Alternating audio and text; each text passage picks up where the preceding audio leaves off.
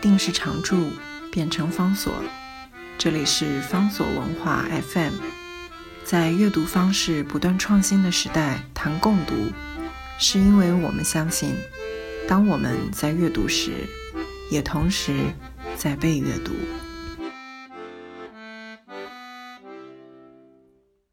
今天为大家介绍的，这是旅行文学的经典作品，在一九六三年出版，记录一九五三年布菲埃跟文内他们的一趟长达一年半的壮游。在这个壮游的过程当中，他们从瑞士往东走，经过了土耳其、塞尔维亚、南斯拉夫、马其顿，接下来骑到了伊朗，一路一直到印度的边界。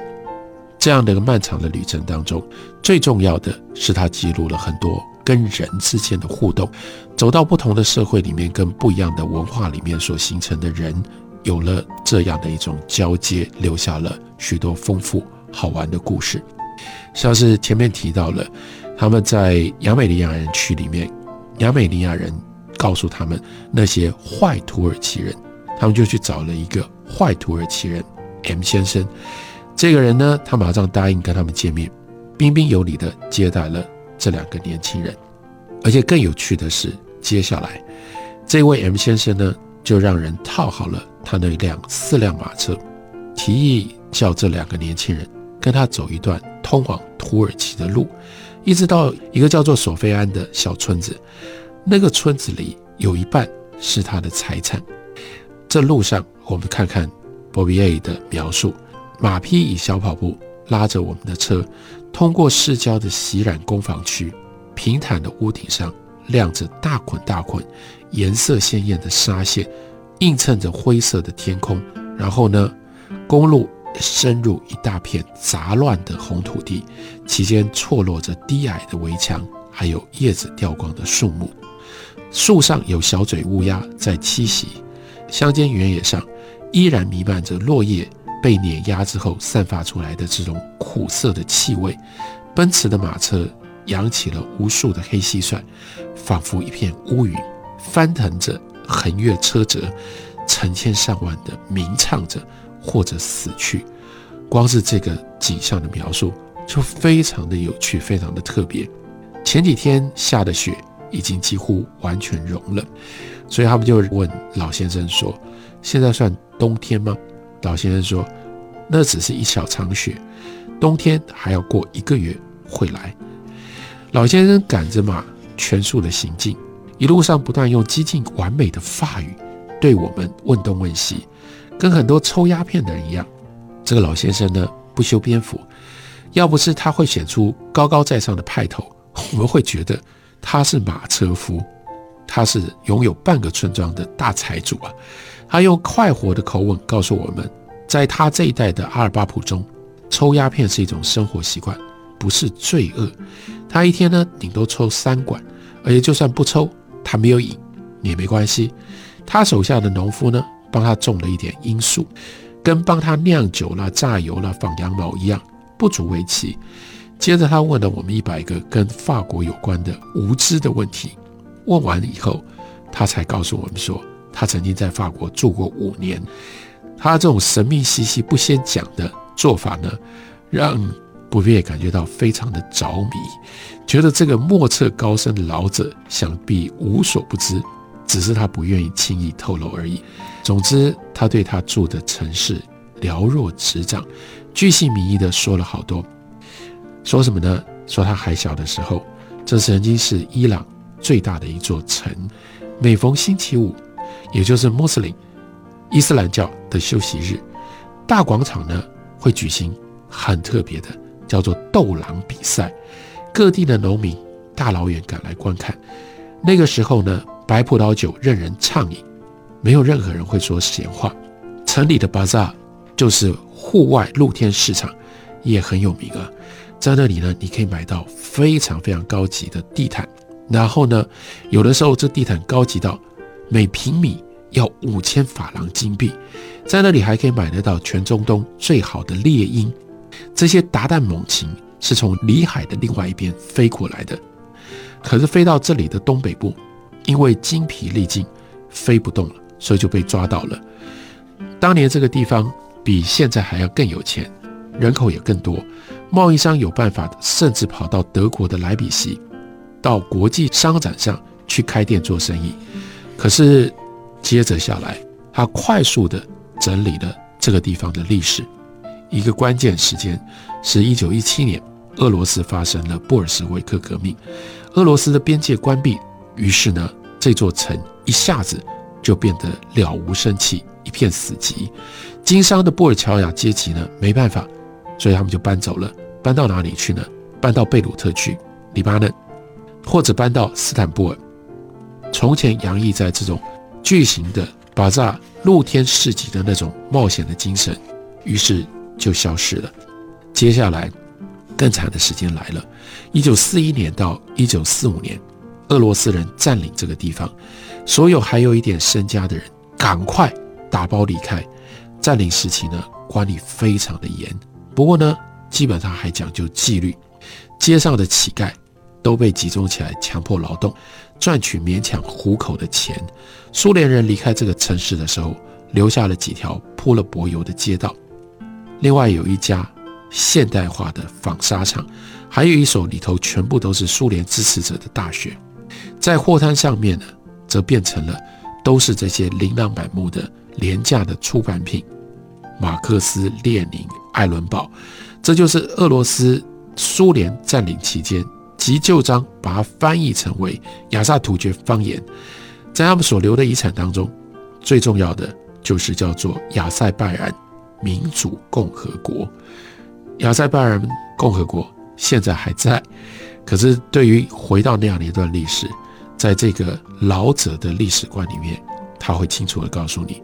这是临时拼凑出来的国家，他的政府根本没有办法承担治国的大任，所以不久，最重要的现象，从俄罗斯传来的这种习惯，喝瓦卡伏特加酒，伏特加酒泛滥成灾，政府呢陷入一片混沌，所以再下来下一个关键，哇，这个地方的历史还真是坎坷。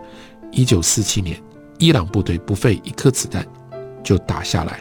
就收复了大不里士这座城市。为了庆祝大不里士光复，然后呢，伊朗特别发行了纪念的邮票。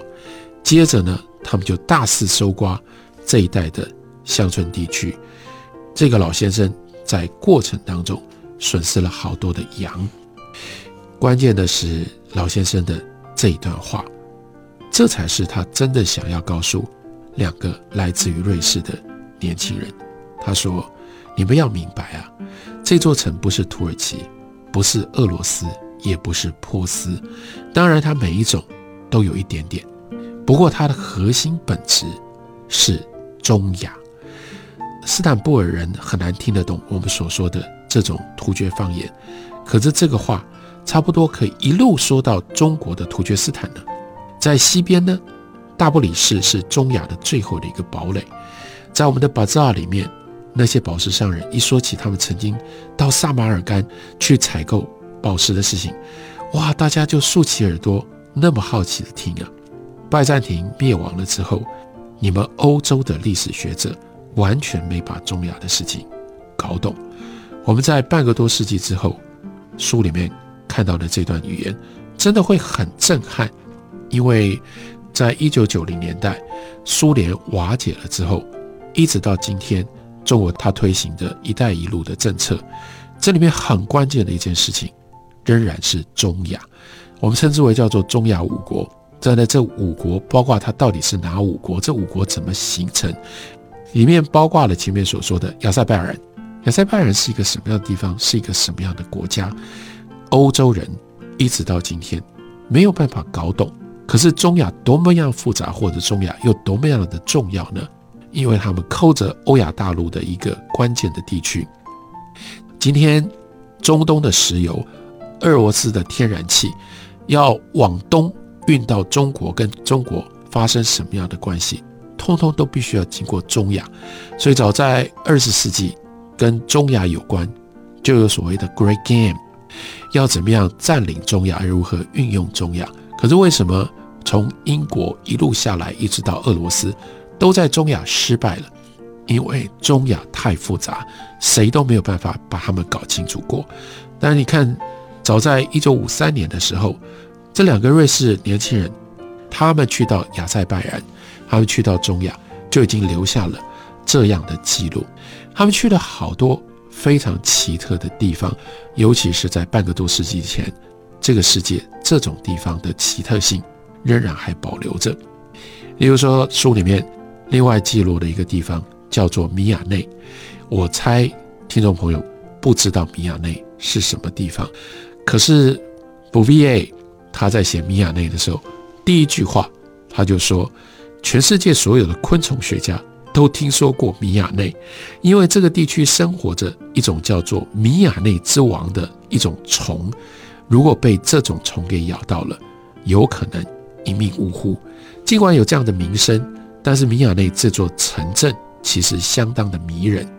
以赭土色为主调的市区，点缀着蓝色的斑块，一座清真寺的青蓝色圆顶，宛如乘着四月的薄雾，轻盈的航行。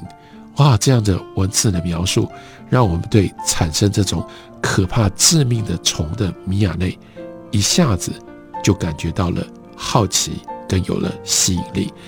另外 b o v i e 他的特殊的能力是他真的对这个地方的文化跟人那么样的好奇，所以他快速的告诉我们，米亚内是两个语言之间的边界，一边是亚塞拜然语，另外一边是波斯语，而且把这两种语言的差别从数字一到五记录下来。一边呢是 bia iki ute uche。each dot 跟 batch，另外一边变成 ya, do, se cha pen，你就知道差别好多，你就能够体会从前一种语言转换到后一种语言，耳朵相对会觉得比较愉快。亚塞拜然语有它的美感，不过基本上那是一种深色的语言，是为那里的狂风跟大雪而制造的，那里面没有。阳光的气息，波斯语不一样，温暖、纤巧，充满谦恭，同时带着一股慵懒。这是一种属于夏天的语言。它从亚塞拜然，然后进到了波斯。虽然他没有深入的研究掌握这两种语言，但正是作为一个旅人那样一种好奇心。那样一种用生命贴切的方式去感受，再用他自己的文学语法去找出文字来形容，就给了我们这么美好的两种语言的比较。类似像这样的一种观察跟体会，还有精巧的语言的描述，在《世界之用》这本书里到处都有。我们也一点都不意外，为什么这本书会变成在半个多世纪之后留下来？值得大家今天有中文翻译本好好来读的重要经典作品。